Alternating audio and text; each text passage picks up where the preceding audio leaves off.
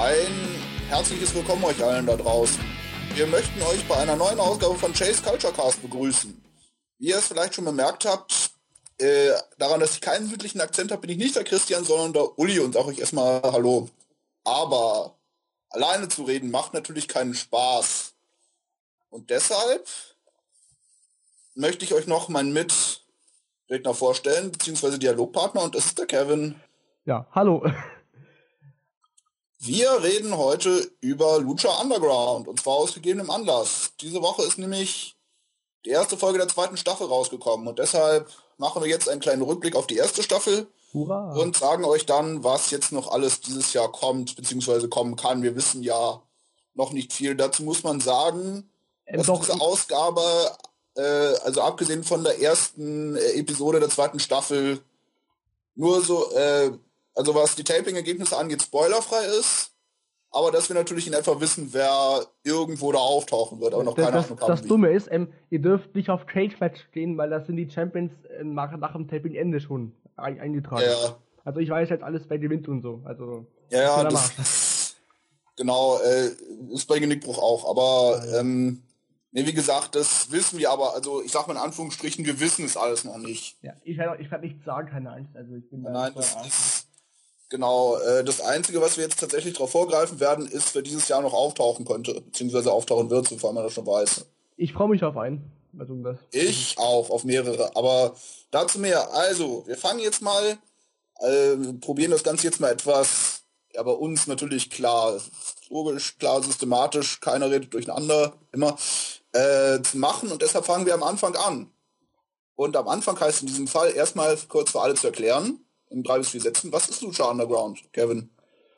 Ja, Lucha Underground, das ist eine ähm, verrückte, neue, was heißt neue, ein bisschen neue Liga halt aus dem Raum Amerika, die aber den mexikanischen Wrestling-Stil ähm, besitzen. Ähm, das sind viele Wrestler aus dem mexikanischen Bereich da, natürlich die meisten von AAA, oder? AAA, ja. Ja, das ist, also es sind einige von den Indie-Leuten dabei, aber der größte Teil ist AAA. Okay. Äh, dazu muss man sagen, dass das Produktionsteam halt größtenteils aus alten WWE-Lern besteht. Christy Joseph zum Beispiel, Okay. der einen Auftritt hatte als Big Dick Johnson. Yay, aber äh, er ist eigentlich Teil des WWE-Kreativteams gewesen, bis sie ihn gefeuert haben, 2008 meine ich. Okay. Auf jeden Fall, ähm, dazu kommt dann noch ein Teil des Produktionsteams, der halt in Kalifornien ist, dann noch immer pendelt. Also das heißt, einige von den Leuten, die jetzt hinter den Kulissen aktiv sind, waren zum Beispiel auch schon vorher aktiv bei Wrestling Society X und bei der äh, bei Extreme Pro Wrestling, was ja auch in gewisser Weise Vorläuferprojekte davon sind. Dadurch, dass du einfach da auch äh, eine größere personelle Kontinuität hast. Und Aber- aber es ist schon richtig. Also viele von den Leuten, die du jetzt bei Lucha Underground siehst, sind AAA Wrestler und auch von denen, die du noch dieses Jahr sehen wirst. Okay. Und Ähm. dazu das halt noch angereichert mit Leuten äh, aus der kalifornischen Indie-Szene. Du hast da so viel mehr Fachwissen als ich, ne? Ja, Nein, du, du bist also der Mexiko-Experte. ja, und das aus gutem Grund, das ist es ja. Es ist äh, einer der Gründe, warum ich AAA so gerne gucke, ist ja, weil äh, also äh, das ist ja vor allem bei den Haus, also Hausshows sind es nicht richtig, aber AAA tapet halt auch Shows, die so ähnlich sind wie Raw oder SmackDown, musst du dir vorstellen. Okay. Aber halt in so richtig so kleine Hallen drin. Das heißt, sie sitzen da richtig bis an den Ring auch ran. Also das ist schon so eine ähnliche Atmosphäre wie im Tempel. Okay. Sehr cool. Ja, und das, und die sind halt auch alle richtig gut drauf und gehen da richtig ab und es ist toll. Man muss auch noch sagen übrigens, dass ähm, die Produktion von ähm, Lucha Underground, ähm, Lucha Underground ausmacht, ähm, die ist sehr professionell und das Besondere sind die vielen Videos, ähm, die Video-Ausschnitte, die Genau. ja die Story besser ähm, ja, darstellen. Genau, das Ganze läuft ja auch auf dem äh, Sender von Roberto Rodriguez, den einige von euch als Kumpel von Quentin Tarantino kennen und andere als selber auch einen durchaus wirklich sehr arrivierten äh, ja, Direktor von allen möglichen Sachen. Was ist von ihm? Von Blast to Dawn ist doch von ihm, oder? Ja. Genau, zum Beispiel, fällt mir jetzt gerade so ein. Aber es gibt natürlich noch mehr sehenswerte und auch einige nicht so sehenswerte Sachen von ihm. Ja. Genau. Da hat nicht so viel Plan. Äh, Sin City hat er, glaube ich, auch gemacht. Ja. Das kann sein. Ja. Also ich sage es jetzt mal aus dem Kopf, auch wenn das vielleicht nicht stimmt. Ihr könnt es ja selber nachgucken. Genau, und äh, dazu muss man sagen, es heißt ja immer so, äh, dass die AAA zu diesen Shows nur ihre Mitkader und so geschickt hat, das ist nicht richtig. Also zumindest nachdem, wer jetzt noch auf dem Roster übrig ist, sind da unter anderem auch die beiden drau äh, drauf, die als nächstes den äh, World, also den nächsten Weltchampion der AAA unter sich ausmachen werden. Das, Und das sind? Ähm, das sind äh, das sind zum einen Mil Muertes und zum anderen El Tejano. Ach, Tejano, ach. Ja. Den mag ich eh, der ist ganz, den finde ich gut. Ja gut, auf jeden Fall. Ähm, dazu kann ich an dieser Stelle auch gleich noch sagen, dass es ein auch noch ein Review zu Gerard Titanis geben wird, das allerdings erst sobald ich die Sachen gesehen habe, beziehungsweise wir die Sachen gesehen haben, das heißt in zwei bis drei Wochen. Genaueres sage ich euch dann, ja, wenn es soweit ist. Du kannst so viel reden, das ist jedes Mal unglaublich. ja, ich weiß, es ist. Aber deshalb bin ich auch beim Wrestling-Podcast dabei. ja. Das ist, äh, genau, also wichtig dabei, was ihr euch merken müsst, mexikanische Wrestler, äh, gutes Produktionssetting und aber dann eben auch, was man wirklich als Lucha Libre versteht. Das heißt wirklich diese bunten, flashigen Charaktere, äh, Highspots über Highspots über Highspots, oder manchmal die Psychologie ein bisschen bei der Strecke bleibt, aber na gut. Und Collett hasst das. Aber. Genau. Aber das, und das Gute ist, es ist nicht so lang. Also man ist da normalerweise in einer Dreiviertelstunde mit dabei pro Woche. Drei Matches jedes Mal. Ja, genau. Also teilweise auch nur wen teilweise auch weniger, aber das kommt dann halt wirklich drauf an. Der Durchschnitt ist ein zwei bis drei Matches pro. Genau. Ende. Es gab auch mal eine, da wo es nur ein Match war, das war dann aber halt ein Last Man Standing Match. Nee, das, äh, das war ich du nee, eigentlich. False Count Anywhere, genau. Das war ja Puma gegen ähm, Johnny Mundo. Muni, ja, ja, ja. Genau. genau. Auf jeden Fall, äh, so. Und da du, äh, das Gute ist zum Beispiel gegenüber, wenn man es jetzt mit Raw vergleichen will, dass eben, weil die ganze Staffel von Anfang an durchgeplant ist und normalerweise auch schon vorher abgedreht ist, müsst ihr euch das Ganze eher so vorstellen wie eine TV-Serie und weniger jetzt wie ein Wrestling-Produkt. Das heißt, es ist nicht, oh, da hat sich jemand verletzt, jetzt müssen wir alles umschmeißen. Aber denkst du, denkst du, dass ähm, das die Zukunft vom Wrestling sein könnte, irgendwann mal? Also, dass Lucha Underground einen Einfluss haben wird auf die Zukunft? Sehr wahrscheinlich. Du musst bedenken, dass du, äh, außer du willst wirklich exorbitant hohe Summen sehen, außer WWE nichts live bekommst eigentlich. Vom Wrestling. Okay, außer den Euro-Shows natürlich, aber ja. ja, das heißt, alles, was aus Japan kommt, alles, was aus Mexiko kommt, alles, was aus England kommt, da kannst du im Internet Zweifelsfall schon, vor, im Zweifelsfall schon vorher die Taping-Ergebnisse nachlesen. Wenn du es dann tatsächlich willst. Nein, das will ich nicht, also in Japan nicht. Wie gesagt, wenn du es willst, sag ich ja. ja. Wobei, im kleines, ähm, kleine Werbung noch ein bisschen, schaut Noah an, das wird nämlich echt krass, was da passiert. Also, Auf jeden Fall. Noah, und, äh, genau, und weil das so ist und Internet und überhaupt, macht es dann auch nicht, dass das Ganze pre-taped ist, weil äh, quasi, wenn man das nachgucken will, das Schlimmste was oder Beste, was man dann tun kann, ist, dass man sich selber spoilert quasi. Das ist, aber darauf hat es dann, das ist dann nicht so wie früher, so nach dem Motto, dass die das, das wussten und das dann als Mark sind und so, nee. Sondern halt äh, wirklich, das ist von Anfang an so wie eine TV-Produktion. Du kannst ja auch äh, auf Fanseiten dem Internet jeweils nachgucken, zum Beispiel, wie wenn du eine Fernsehserie hast, was in den äh, Staffel, äh, Folgen dieser Staffel passiert, selbst wenn die noch nicht im Fernsehen gelaufen sind, weil sie ja schon abgedreht sind. Das ist ja möglich. Es gibt ja Hardcore-Fans, die dann da in die Skripte und alles rankommen. Also so insofern, ich weiß nicht, ob es die Zukunft ist, vor allem für sowas wie Raw nicht, aber es ist auf jeden Fall eine gute Alternative zu Raw. Lucha Underground hat es in einer Staffel, die noch nicht mal besonders lang war, äh, ich möchte sagen 40 Episoden, aber es sind wahrscheinlich sogar weniger auf jeden Fall, ähm, geschafft, eine eigene Identität zu entwickeln, die äh, anders ist als wahrscheinlich jedes andere Wrestling-Produkt beziehungsweise Sports-Entertainment-Produkt, was es im Moment gibt. Auf jeden Fall. Ja. Aber das, das, das Besondere ist, ist anders, aber darum schauen es halt viele. Ja, genau. Also es ist halt wirklich, was ihr halt äh, aus dem mexikanischen Wrestling rübergenommen haben und sogar noch besser ausgebaut haben, sind in gewisser Weise die Charaktere. Und äh, das Gute ist aber, dass diese Charaktere wirklich konstant sind. Also du hast es ja äh, häufig bei anderen Wrestling-Sachen so, dass das, was vor irgendwie ein paar Monaten passiert ist oder vor einem halben Jahr, dass das eigentlich keine Rolle mehr spielt. Das weißt du, was ja, ich mache? Ja, mach du weiter. ja, genau, auf jeden Fall, das ist hier nicht so. Bestes Beispiel ist hier ähm, Pentagon Junior. Ja. Der die Story mit ähm, Vampiro immer noch weiterführt. Genau, das ist, äh, wobei, also, ja. Ich meine, von der Episode halt. Ja, ja, das ist, äh, die, äh, Episode sprechen wir auch noch, aber das machen wir später. Wir, wie gesagt, wir fangen jetzt erstmal an. Und das heißt, als nächstes, das sind, das habe ich jetzt als zwei Punkte auf meinem Syllabus drauf, aber wir können es eigentlich auch zusammenfassen. Ähm, muss man sich vorstellen, das Ganze findet halt statt in einer Arena und das ist der Tempel. Kevin, wer läuft denn im Tempel so alles rum? Fangen wir mit einer Person an oder mit einer Geschichte. Hm, am besten mit Dario Cueto. Also, der war in der ersten Staffel noch der ähm, Chef des Ganzen. Hat er den bösen Chef gespielt und er spielt seine Rolle fantastisch. Mhm. Und er ist halt der Chef des Ganzen und der böse Chef. Er liebt es, Schmerz zu sehen im Ring. Er liebt es, ähm, wenn sie sich wehtun und ist, ähm, tut er die, die bösen Wrestler supporten, sagen wir es mal. Also, und ja. So kann man ihn beschreiben am besten. Wie gesagt, fantastischer Schauspieler. Also. Ja, der ist auch tatsächlich ein Schauspieler. Also nicht so wie zum Beispiel äh, andere Leute, die dann ja tatsächlich die Besitzer der Company oder so sind, sondern das ist halt wirklich ein richtiger Schauspieler. Sieht man auch. Und das merkt man halt auch, weil er halt wirklich richtig Schauspiel hat im Gegensatz ja. zu den anderen Leuten. Das Beste genau. war ja auch zum Beispiel das, wo Alberto ähm, Johnny Mundo durchs äh, Fenster kümmert ja. oder andersrum und Dario steht daneben und lacht sich das Bein ab. Genau. Ja, äh, wobei, was du halt gesagt hast, ist, äh, ich weiß gar nicht, ob er die, die Böse unterstützt. Er unterstützt halt vor allem die, die ihm gehorchen. Ja, Beziehungsweise das machen, was er sagt. Und wer zählt denn da vor allem zu? Ähm, ich muss überlegen, wie wäre es zum Beispiel mit hier, ähm, warte, ich hab du mir fehlt nicht ein irgendwie. Ich habe die erste Staffel nicht, ähm, nicht mit gesehen. Ähm, die Crew vor allem. Ah, genau, ja, Crew. Genau. Das sind äh, drei Wrestler, die äh, ihr kennt vielleicht auch, vielleicht auch nicht.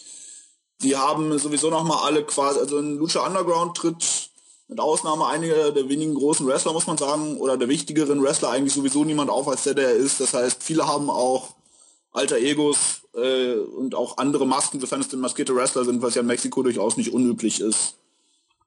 Ähm, dazu aber nachher gleich noch etwas mehr. Und das ist halt auch bei diesen so, äh, die, wie gesagt, ist, ich könnte jetzt auch gerade aus dem Kopf nicht sagen, wie sie heißen, es macht aber nichts. Es geht halt darum, es sind drei mexikanische Gangster, quasi auch nicht so große, sondern halt so kleine. Und das sind halt quasi Darius Handlanger. Ne? Wobei jetzt sind es eigentlich nur noch zwei, aber. Ja. Also, ja. Genau. Ähm, also man sieht schon, ich bin nicht mehr so drin im Produkt. Also Nö, ist ja kein Problem. Auf jeden Fall, äh, wer da sonst so rumläuft, ist natürlich auch noch die Verwandtschaft. Und wer ist die Verwandtschaft? ich muss es wieder mal mehr anschauen, die alte Staffel. Ich bin überhaupt nicht mehr. Äh, das ist kein Problem, das ist Darius Bruder Matanza. Ach, der, ach ja, stimmt, dieses, ja, das dieses. Genau, Biester. und der ist wohl ein ziemliches Biest, aber das ist auch alles, was man von ihm weiß. Das ist Brock Lester oder was? Ähm, das wäre lustig. Vermutlich, man weiß es nicht. Ey, das, ey, das wäre echt lustig. Auf jeden Fall, er ist groß, er ist böse und er hat Leute umgebracht, das weiß man. Unter anderem hat er auch, äh, wobei, äh, oder wird vermutet, aber es äh, scheint auch nicht so zu sein, dass er auch die Familie einer Frau umgebracht hat, die, bis, die man bisher nur als Black Lotus kennt. Die, die Asiatin ja. da, ne? Ja. Genau. Die, äh, da wurde in der ersten Staffel gezeigt, wie sie trainierte, um mit dem Ziel in den Tempel zu gehen und ihre Rache zu nehmen. Das hat aber nicht funktioniert. Denn Dario Cueto hat es geschafft, dass sie, äh, beziehungsweise er hat halt äh, Hilfe von Chavo Guerrero dafür gekriegt, Junior, ähm, hat es halt geschafft, dass sie überwältigt und eingesperrt worden ist. Am Ende der Staffel will ihr Lehrmeister sie ausbrechen, allerdings stellt sich dann heraus, dass er vermutlich der war, der die Familie von Black Lotus umgebracht hat und sie bringt dafür ihn um und deshalb müssen halt sowohl äh, Matanza als auch Dario Cueto als auch Black Lotus aus dem Tempel fliehen und sind oh. jetzt erstmal nicht mehr gesehen. Oh Gott, Alter. Also, ich ich habe da ähm, den Spoiler gelesen. Ja. Also, und es ist echt krass. Mir fällt dann auf, das ist voll krass, was da passiert. Ja, ja, auf jeden Fall. Äh, das wissen wir aber nicht. Im Moment sind die nämlich alle verschwunden, mehr oder weniger. Das heißt aber, dass jemand anders die Macht im Tempel an sich gerissen hat. Und da weiß man mit Sicherheit, wer das ist. Oh ja, Katharina. Die, ja. ähm, ich will nicht Freundin sagen, die, ähm, die Herrscherin von Mil Muertes, also die Frau, die diesen Typ bändigen kann. Genau, und wer ist der Mil Muertes? Mil Muertes ist der aktuelle ähm, Lucha Underground Champion und mhm. ein wahres Monster. Also er hat ähm, bei der letzten Show von der ersten Staffel ähm, Ultima Lucha ähm, Prince Puma besiegt um den Titel Und hat, tut, hat das gesamte Roster mittlerweile zerstört und ist halt ein unbesiegbares Biest. Ja. Genau. Und äh, er hat halt so ein bisschen man könnte sagen, er ist ein bisschen die Lucha Underground Version des Undertakers. Das heißt, er kommt auch von den Toten oder Totgeglaubten zurück und ja. zwar häufiger. Er hat ja verloren gegen Phoenix in den Ja, genau. Match und dann genau. ist er zurückgekommen als der Tote. Also nicht Tote, aber halt. Genau. Und, da können wir dann ja auch eigentlich gleich mal weitermachen. Am Beginn der Staffel, wer ist denn Phoenix im Moment? Was weißt du über ihn? Ähm, er ist der Gift of the Gods Champion. Er hat, das heißt? hat jetzt verloren, aber er ist halt ein richtig krasser Highflyer. Da hat wirklich richtig schöne Moves drauf und es gefällt halt vor allem denen, die sich spielen mögen. Und genau, äh, ist wahrscheinlich im Moment der äh, zweitwichtigste Gute, nenne ich es mal in Anführungsstrichen. Also ja. die, ähm, das mexikanische Wrestling hat das ja auch und das hat eben auch Lucha Underground, dass eben die Charaktere, zumindest die mexikanischen Charaktere, schon relativ stark in Schwarz und Weiß gemalt sind. Das heißt, äh, du weißt normalerweise, wer der Gute ist und wer der Böse ist. Ja. Und äh, dieses Gift of the Gods, äh, für alle zur Erläuterung noch, ist sowas ähnliches wie die, früher gab es bei Ring of Honor die Number One Contenders Trophy. Also das heißt, er hat einen Title Shot äh, und kann Mil Muertes herausfordern. Allerdings nicht so wie der Money in the Bank Koffer oder so, sondern muss es halt etwas vorher ansagen. Ja. Genau. Und der hat jetzt verloren gegen, Achtung, Spoiler, King Cuerno. Genau, das ist äh, in der ersten Staffel passiert. Das war gleich der erste Kampf, wer ihn nicht gesehen hat kann sich auf jeden Fall angucken. Es war wahrscheinlich der beste Kampf der ganzen Show. Ähm, meinst du die, die zweite Staffel? Ja, die erste ja. Episode, so rum ist es richtig. Achso, ja, erste, ja. Ja, auf jeden Fall. War ein schönes Match. Ich ähm, hätte aber, in, ich hätte aber in, dem Main Event und nicht irgendwie, wobei. Nein, der, ja. der Main Event ist schon gut, aber dazu kommen wir nachher gleich noch. Das war, das war ein Titelmatch von einer Stunde, ja. Ja, genau. Ähm, dann kommen wir doch noch zu ein paar, wo wir gerade schon von Titeln sprechen und Titelmatches zu ein paar weiteren äh, Gestalten, die noch da rumlaufen, die halbwegs wichtig sind. Dazu gehören unter anderem, auch wenn er in dieser Folge keinen Auftritt hatte, Johnny Mundo. Wer ist denn Johnny Mundo? Johnny Mundo ist der ehemalige John Morrison, der für die W-Fans bekannt ist und natürlich ein guter Wrestler und er ist halt jetzt ähm, seit Staffel 1, ähm, seit dem Ende ist er so eher die Heel-Rolle, also er ist jemand, der ähm, dann den, natürlich das Face der Company sein will, aber es halt nicht geschafft hat bis jetzt. Und ja, ansonsten cooler Wrestler. Genau, das auf jeden Fall. Ähm, das sind halt zumindest bei den Singles Wrestlern mit die wichtigsten Protagonisten, bis auf Prinz Puma, aber Prinz Puma kommt ja nachher gleich noch rein. Ja. Ähm, dann haben wir da noch äh, in der ganzen Staffel drin. Äh, vor allem, was ja auch für das mexikanische Wrestling übrig ist, die Trios-Teams. Wir hatten die Crew von schon angesprochen, beziehungsweise mit Chavo Guerrero, das war ein Trios-Team, ein weiteres Trios-Team, was wir letztes Jahr hatten, das hat gar keinen offiziellen Namen. Aber es waren die Titel, äh, es waren die, äh, nee, ein zweites Trios-Team, was es auf jeden Fall noch gibt, sind die Handlanger von Katrina. Da weiß man aber auch, zumindest offiziell weiß man nicht, wer es ist. Die Disciples of Death. Death genau, die, also die tragen halt Masken und haben Namen, die alle sowas wie Bote des Todes und so in die Richtung heißen. Na, nicht so ganz, aber auf jeden Fall so. Und also das dritte Trios-Team, das äh, richtige Face-Trios-Team, das sind halt äh, Son of Savage, Evil Leaf genau. und Angelico. Angelico. Genau. Ähm, kannst du mir denn zu den ersten beiden ein bisschen was sagen? Ähm, zu, meinst du Ibeliz und Angelico und? Nee, äh, und Son of Havoc, genau. Äh, Angelico ja. hat man ja vorher, da kann ich da ein bisschen mehr zu erzählen, weil der ja auch in Mexiko viel auftritt. Die anderen beiden ja weniger. Okay. Na, bei dem Stil ist es kein Wunder. Ja. ähm, also was soll ich jetzt sagen, zu dem oder zu den anderen? Zu den anderen beiden. Das ist es ja, die du ja wahrscheinlich auch schon anderswo gesehen hast. Ja, ja Son of Havoc ist ja auch als Matt Cross, ich hoffe, ich hoffe das richtig, in Indies ja. unterwegs. Ähm, ist auf jeden Fall ein Riesentalent. Ich mag den wirklich, ist einer meiner Favoriten bei Lucha. Ähm, über Ibeliz weiß ich nicht so viel. Ich weiß, dass sie echt hübsch ist. Ähm, genau. Äh, weißt du, wo sie zum ersten Mal in die, der Öffentlichkeit in Erscheinung getreten ist und was sie alles schon gemacht hat, oder soll ich das machen? Mach du das. Okay, also sie äh, ist zum ersten Mal in der Öffentlichkeit in Erscheinung getreten in der vorletzten Staffel von Tough Enough, wo sie äh, die letzte weibliche Bewerberin war, musste dann allerdings die Segel streichen, weil sie sich verletzt hat. Oh. Ähm, Genau. Äh, dann war es so, dass sie eben weitergegangen ist, zuerst nach Puerto Rico und dann zu TNA und da ein äh, Gardcheck-Match hatte, was sie zwar gewonnen hat, aber sie ist dann doch nicht genommen worden gegen Lady Tapper. Wer das TNA-Produkt verfolgt, sollte sie kennen. Ich kenne sie auch und ich schaue TNA nicht. Ja gut, auf jeden Fall. Oder OVW oder wo sie sonst noch rumtreibt. Auf jeden Fall. Äh, und dann ist sie halt nach Mexiko gegangen, eben äh, da die Tech Team Partnerin halt ab und zu zumindest mal von Sexy Star. Und jetzt eben äh, ist sie halt auch wieder bei Lucha Underground. Und sie war ja erst zusammen äh, Storyline halt mit, ähm, mit Summer Fabric. Genau. Bis zum Streit und dann entstand dieses Team. By the way, ich ja, weil äh, Angelico da auch irgendwie drin war und so ein bisschen ja. einfach die beiden geärgert hat, in dem Sinne auch, dass sie sich ein bisschen an Evelise ran gemacht hat und dann doch wieder nicht. Und ja. Und das Team, die haben sich ja am Anfang erst gehasst halt und das ist halt lustig, weil die wurden ja. dann als Team zusammengewürfelt von, ähm, von Cueto. Genau. Und ich mag die Story eh, dass Teams sich erst nicht mögen, dann als Team halt zusammen ja. gescheißt werden. Das mag ich. Genau. Und was ist denn mit denen jetzt in der Folge passiert? Äh, in der Folge? Ja. Ja, sie haben. Ich muss kurz äh, Revue passieren lassen. Jetzt mal weiter kurz. Aber ein bisschen Brainfart irgendwie. Soll ich? Ja, mach kurz. Genau, sie, äh, es wurde eh schon gesagt, dass sie halt leicht dysfunktional sind. Das hat Katrina jetzt probiert auszunutzen, nachdem sie ihnen schon die Tag Team Titel abgenommen hat, weil sie jetzt quasi der. Warte, ich, ich hab's wieder gefunden. Ich weiß es wieder. Oh, okay. Ja, es gab, es gab ein Triple Threat Match zwischen denen. Genau. Wurde eingesetzt von Katrina. Ja. Und das hat dann auch ähm, Evilise gewonnen, was ich sehr schön finde, also auch für die fürs Frauenwrestling hat das auch viel gebracht. Ja. Ja. War ein kurzes Match, war aber ganz gut.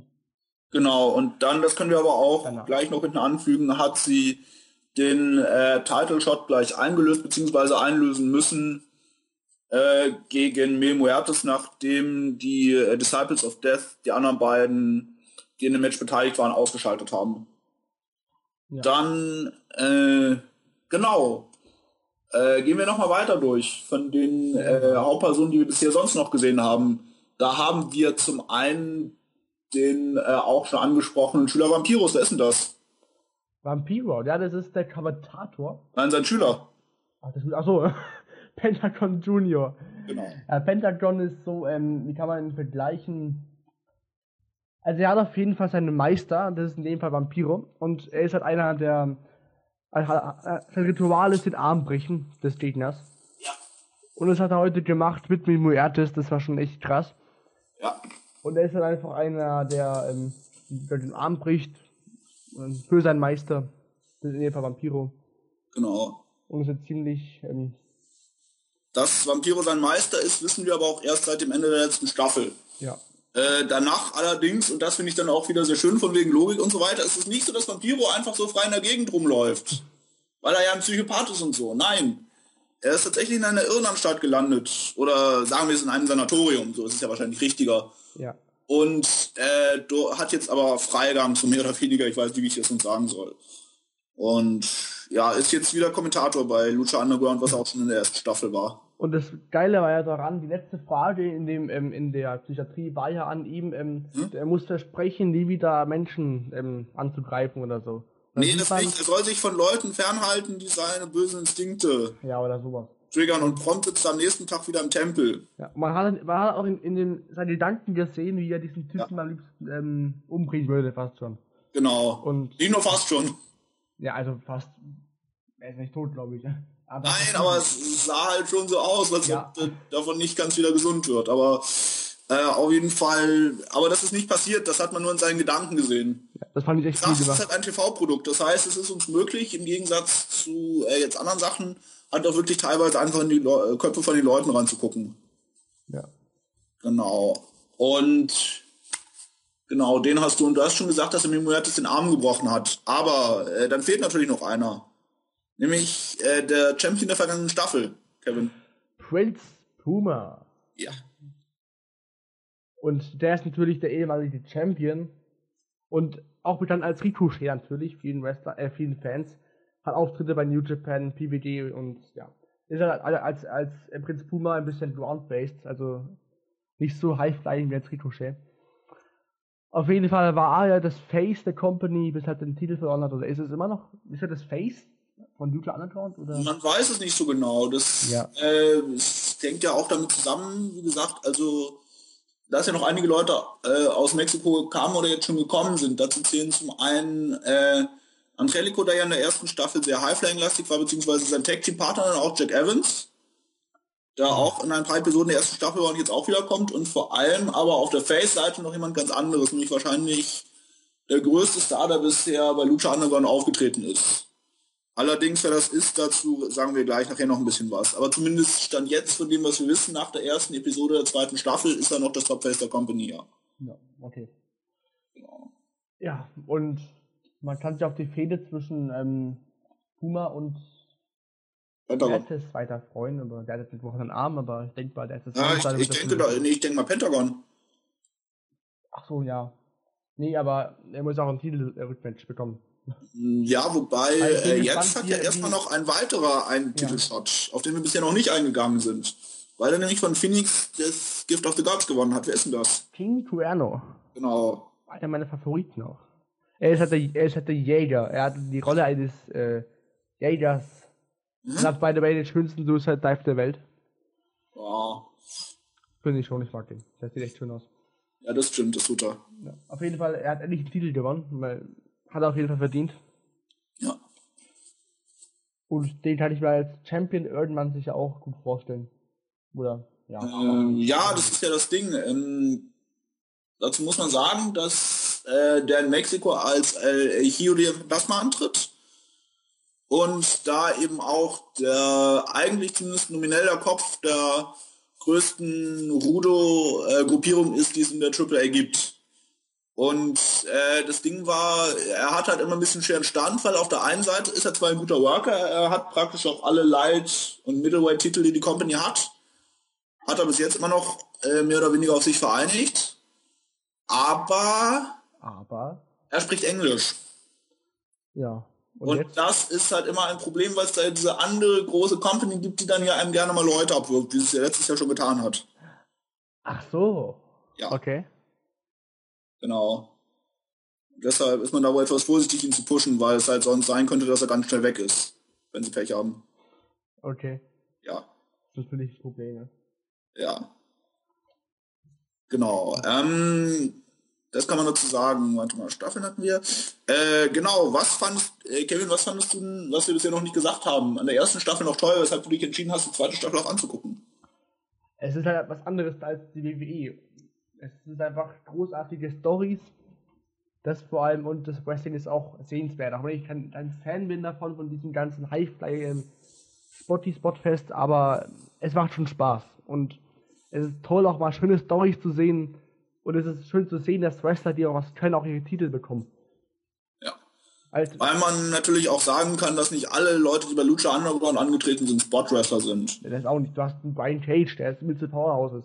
Ja, wobei de- den würde ich sogar noch fast sagen, dass da schon so auch Spot-Wrestling gehen kann. Auch zum Beispiel Leute wie Big Rick, der ja in der zweiten Staffel nicht dabei ist.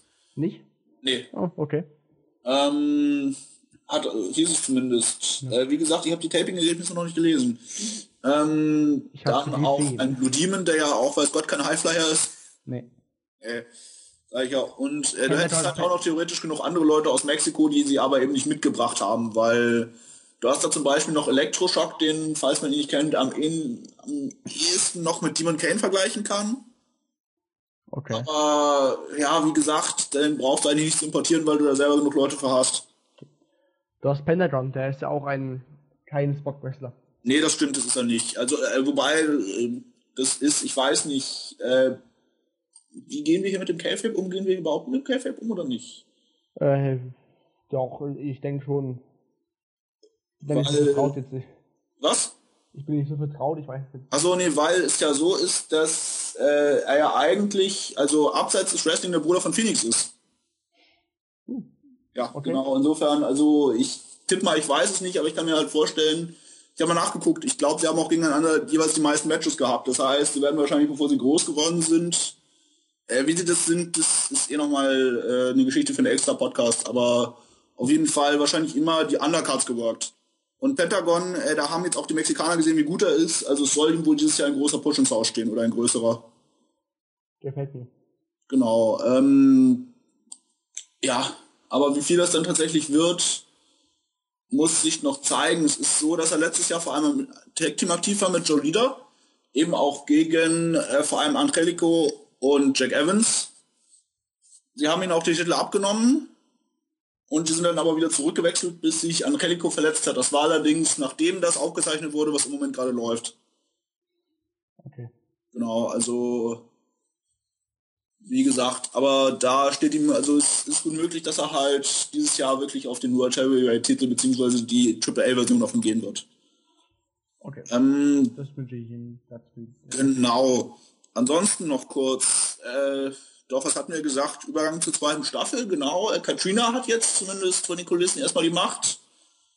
Ja. Was dann genau ist, ob sie die Company quasi gekauft hat oder wie auch immer, weiß man nicht. Wird vielleicht noch erklärt. Ich denke eher einfach, dass ähm, jetzt ähm, Miriatis die Macht hat und jeder, jeder oh, muss also. Äh, einfach weil er ja World Champion ist. Ja. Und wer nicht gehorcht, der ist halt der Marsch. So, so denke ich mal. Genau, das fand ich halt auch sehr schön dargestellt. Also wer Mortal Kombat kennt, das muss man sich halt so ähnlich vorstellen. Die ersten beiden Kämpfe fanden halt äh, statt im Ring. Und neben dem Ring war eine Art Bühne aufgebaut. Und äh, quasi auf dieser Bühne drauf war ein Thron. Und wirklich so ein richtiger Thron, der, so, der auch mit Schädeln verziert war. Und auf diesem Thron hat halt wirklich Mio Muertes gesessen die ganze Zeit, bis es Zeit war für den Main Event. Das war schon cool. Ja. Aber die Folge heißt auch A Much Darker Place. Ja. Also ein dunkler Platz. Genau. Ähm, was ist uns, Kevin, was ist uns denn für die zweite Staffel offiziell angekündigt worden? Offiziell. Offiziell angekündigt. Genau. Ja, das. Was ist da? Angekündigt. äh, halt, wie? Keine Ahnung. Äh, was uns angekündigt worden ist, ist, dass die Staffel kürzer wird. Ich bin der Meinung, dass es nur, also die letzte Staffel hatte, meine ich, 36 Episoden gehabt, diese hat, meine ich, 24. Nur? Ja. Äh, was uns angekündigt wurde, heute ganz frisch drin, äh, darüber können wir vielleicht nachher noch sprechen, ist, dass es eine dritte Staffel geben wird. Ach, das habe ich auch gelesen, ja, stimmt. Genau, was uns noch angekündigt worden ist, ist, dass an einigen Stellen etwas gespart werden musste. Das heißt, in der ersten Staffel war es halt so, dass die, äh, dass die Produktion zwar sehr hochwertig war, aber dass sie deshalb auch sehr, sehr, sehr viel gekostet hat. Also äh, mehrere hunderttausend Dollar pro Episode. Boah. Und äh, wer die TNA kennt, weiß, dass das jedenfalls dann, wenn man nicht gerade wie die WWE ist und auf der anderen Seite Einnahmen hat, die echt jenseits von Gut und Böse sind im positiven Sinne, dass das nicht gesund ist finanziell. Und deshalb. sehen, äh, wie das aussehen wird. Genau. Und was uns auch noch angekündigt wurde, ist, dass man mehr in den Bereich des Mystischen gehen wird. Hat man ja gesehen. Was das allerdings genau heißt, bleibt abzuwarten. Es ist, äh, wie gesagt, es gab auch schon andere äh, Produkte, wo dann Leute Feuerbälle ins Gesicht gekriegt haben und ähnliche Geschichten. Das ist halt wie WPI früher, wo halt alles möglich war. Genau, also äh, das wissen wir. Aber das ist auch alles, was wir halt bisher offiziell wissen. Darum habe ich eben jetzt gefragt, hey, was, was soll man da wissen jetzt? Oh nein, aber wie gesagt, also das wissen wir bisher. Ich fühle mich manchmal ein bisschen wie so ein Yoshitatsu hier. Ich weiß nicht, bei auf keine Frage eine Antwort. auf die meisten. Ja. Bin halt nicht so in dem Produkt drin wie jetzt du, der Mexiko halt. Ja, ja sowieso, ich, äh, ich sehe die äh, Jungs ja eh quasi wöchentlich. Also das ist. Ja, ich eben nicht. Aber ich weiß schon ein bisschen was darüber und das denke ich ja, reicht. Genau, dann, äh, genau, die erste Staffel, die erste Folge hatten wir im Wesentlichen besprochen, nochmal zur Erinnerung. Das Gift of the Gods hat seinen Besitzer gewechselt von Phoenix zu King Cuerno. Es gab ein Triple Threat Match zwischen den ehemaligen Trios Champions um einen Number One Contender Spot. Den hat Evelis gewonnen. Das Match allerdings verloren gegen Mil Muertes. Dem ist danach von Pentagon der Arm gebrochen worden und er hatte noch weitergearbeitet, bis äh, Prinz Puma ihn gerettet hat. Aber ich denke mal, dass Mil Muertes das ähm, wegsteckt, weil der ist ja das Biest und das Monster. Ja, das ist gut möglich. Vor allem, äh, genau, das ist äh, sowieso so ein bisschen die Frage. Also es gibt ja, es ist ja eigentlich immer so ein klassischer Spot, dass irgendwie der Böse ein paar von den Guten oder mehr oder weniger Guten verletzt, um sie dann komplett aus der Show zu nehmen. Äh, genau, das ist halt hier auch so. Das heißt, äh, die meisten Leute, die als Storyline-mäßig verletzt worden sind von äh, Pentagon Junior, sind bisher wiedergekommen auch, aber nicht unbedingt so, wie du sie gesehen hast. Also, äh, ohne jetzt zu viel darüber zu sagen, wer jetzt hinter welcher Maske steckt. Ähm, wir, haben, wir haben was vergessen, Herr. Was? Weißt du noch diese Sequenz da, wo ähm, Sexy Star äh, ja, gefesselt genau, in diesem Raum war und da Genau, äh, zwei Leute, die auch noch aufgetaucht sind aus der ersten Staffel, ist quasi, ich nenne es mal das Lucha Underground äh, Äquivalent von The Myth. Das ist jetzt zwar vielleicht etwas bösartig, aber nicht komplett verkehrt. Äh, dieser sympathische junge Herr, der auch etwas doch breiter ist, so ähnlich einen Körperbau hat vielleicht wie Grado, wer ihn kennt, ist äh, Marty the Moss Martinez nennt er sich selber. Der Anderen Leuten auch bekannt, äh, ebenfalls aus derselben Staffel von Tough Enough wie Evelise, äh, der wir übrigens auch Cameron zu verdanken haben, aber das nur nebenher. Äh, Yay. Genau. Das ist, äh, die Geschichte ist ja eh, aber ähm, er hat es halt damals auch geschafft, er wurde als einer der besten Wrestler bezeichnet, hat sich allerdings ebenfalls vor dem Finale verletzt. War dann auch nach draußen, hat dann einen Auftritt bei TNA auch hingelegt, auch in einer Art ich will sagen, nee, es war im, im Ono genau, in einer Battle Royale. Und ist dann eben aufgetaucht in diesem äh, Gimmick, wo er auch eben, also zwar nicht denkt, dass er der Mottenmann ist, aber so ein bisschen dann eben doch. Also er läuft halt durch den Ring und schlägt mit den Armen teilweise. Und er gewinnt nicht oft. Und dann hast du noch Sexy Star, die sich quasi für die unterdrückten Frauen einsetzt, zumindest in Feministin, Feministin. Nein. Genau. Äh, allerdings in diesem Gimmick muss man sagen. Denn in Mexiko ist sie eigentlich hier. Hab ich mal gehört, ja. Genau, auf jeden Fall. Und äh, am Ende der Staffel hat er sie halt gekidnappt. Und dann etwas eingerollt, was, wenn du mich fragst, wie ein Kokon aussieht. Okay. Nein, dass das wieder ein Turnt oder sowas. Das könnte natürlich sein. Okay. Dass sie quasi hinterher ein Schmetterling, also auch eine Motte oder sowas irgendwie ist. Aber naja. Nein, bitte. Hm. Ja, es soll, soll mystischer werden, also es kann schon sein. Ja, es ist. ich sag nur, im Wrestling ist ziemlich viel möglich. Denk an Katie Wick, aber ja. naja, auf jeden Fall. Auf jeden Fall, die beiden waren da auch noch drin, aber was sie diese Staffel machen werden, steht noch nicht fest. Sie waren halt bisher nur in einem Videoanspieler drin. Wir haben zum Beispiel auch gesehen, wo wir gerade von Videoanspielern reden, dass äh, Dario Cueto und seine Leute auch noch in der Nähe des Tempels irgendwo sind. Aber wo, weiß man im Moment auch nicht genau. Er tut auf jeden Fall irgendwelche Menschen an diesem, wie heißt der? Matanza? Matanza verfüttern. Nö, das ist Oder? nicht gesagt. Hm? Das ist nicht gesagt. Ja, auf jeden Fall, doch, also, ja, aber war doch so. Ja, weißt du nicht. Man hat gehört, wie Matanza äh, die drei jungen Herren kaputt gemacht hat. Hat man? Fandest du? Hat man noch gehört am Ende. Also, ah, okay. Gut. Sie gingen rein in diesen Raum, haben noch Geld bezahlt und dachten, es hm? der Tempel und da wurden sie zerfleischt. Ah, okay. Na, ich dachte, sie wären tatsächlich in den Tempel gegangen, aber nee. ist auch egal. Ja, egal. Auf jeden Fall, äh, was das genau wird, wird man noch sehen, so oder so. Auf jeden Fall, äh, wer bisher noch nicht aufgetreten ist, beziehungsweise wer in der ersten Staffel noch dabei war, aber jetzt logischerweise nicht mehr. Wir gehen noch mal kurz den Rest des Rusters durch. Vor allem Zu- und Abgänge sind zum einen Alberto, der ja okay. mittlerweile wieder in der WWE ist. Ähm, und dann noch äh, Tejano. Der, ich bin mir ziemlich sicher, dass er in der zweiten Staffel noch einen Auftritt haben wird. Auf jeden Fall. Ja, genau. Ähm, der jetzt auch eben, er ist ja der jüngste äh, AAA Mega Champion, also Heavyweight Champion, den die Company jemals hatte. Jüngste, wie alt ist der? Äh, 24? Okay. Ja, genau. Ähm, während äh, El Messias also Nemuertes der am längsten regierende ist, mit irgendwie zweieinhalb Jahren oder so. Hm, genau. Ähm, die beiden sind dann noch dabei. Ansonsten, wie gesagt, Johnny Mundo kommt wieder, aber er hat ein neues Valet und auf das freue ich mich. Beziehungsweise es wird wahrscheinlich ein Valet, aber man weiß es nicht genau. Okay. Und zwar niemand anderen als Taya Valkyrie. Das ist, äh, dass ich mich da freue, das ist, wer mich ein bisschen kennt, der ist doch, ich mag die Frau. Und das nicht nur, weil sie gut aussieht, sondern halt auch, weil sie wahrscheinlich, zumindest in der Triple A, rein was das Technische angeht, die beste Wrestlerin ist, die sie haben. Sie ist, äh, wer sie nicht gesehen hat, groß, blond, eigentlich Kanadierin, äh, Schülerin von Lance Storm. So mittlerweile auch schon nicht mehr jung, also sie ist jetzt Anfang 30, aber äh, sie ist halt trotz allem jetzt seit okay. anderthalb Jahren mittlerweile die regierende Women's Championess. Hm. Eineinhalb Jahre. Ja, hat den okay. Titel allerdings auch, ich glaube, nur drei oder viermal verteidigt. Also Da, da, darf ich bei der Way mal, ja okay, das ist ja cool.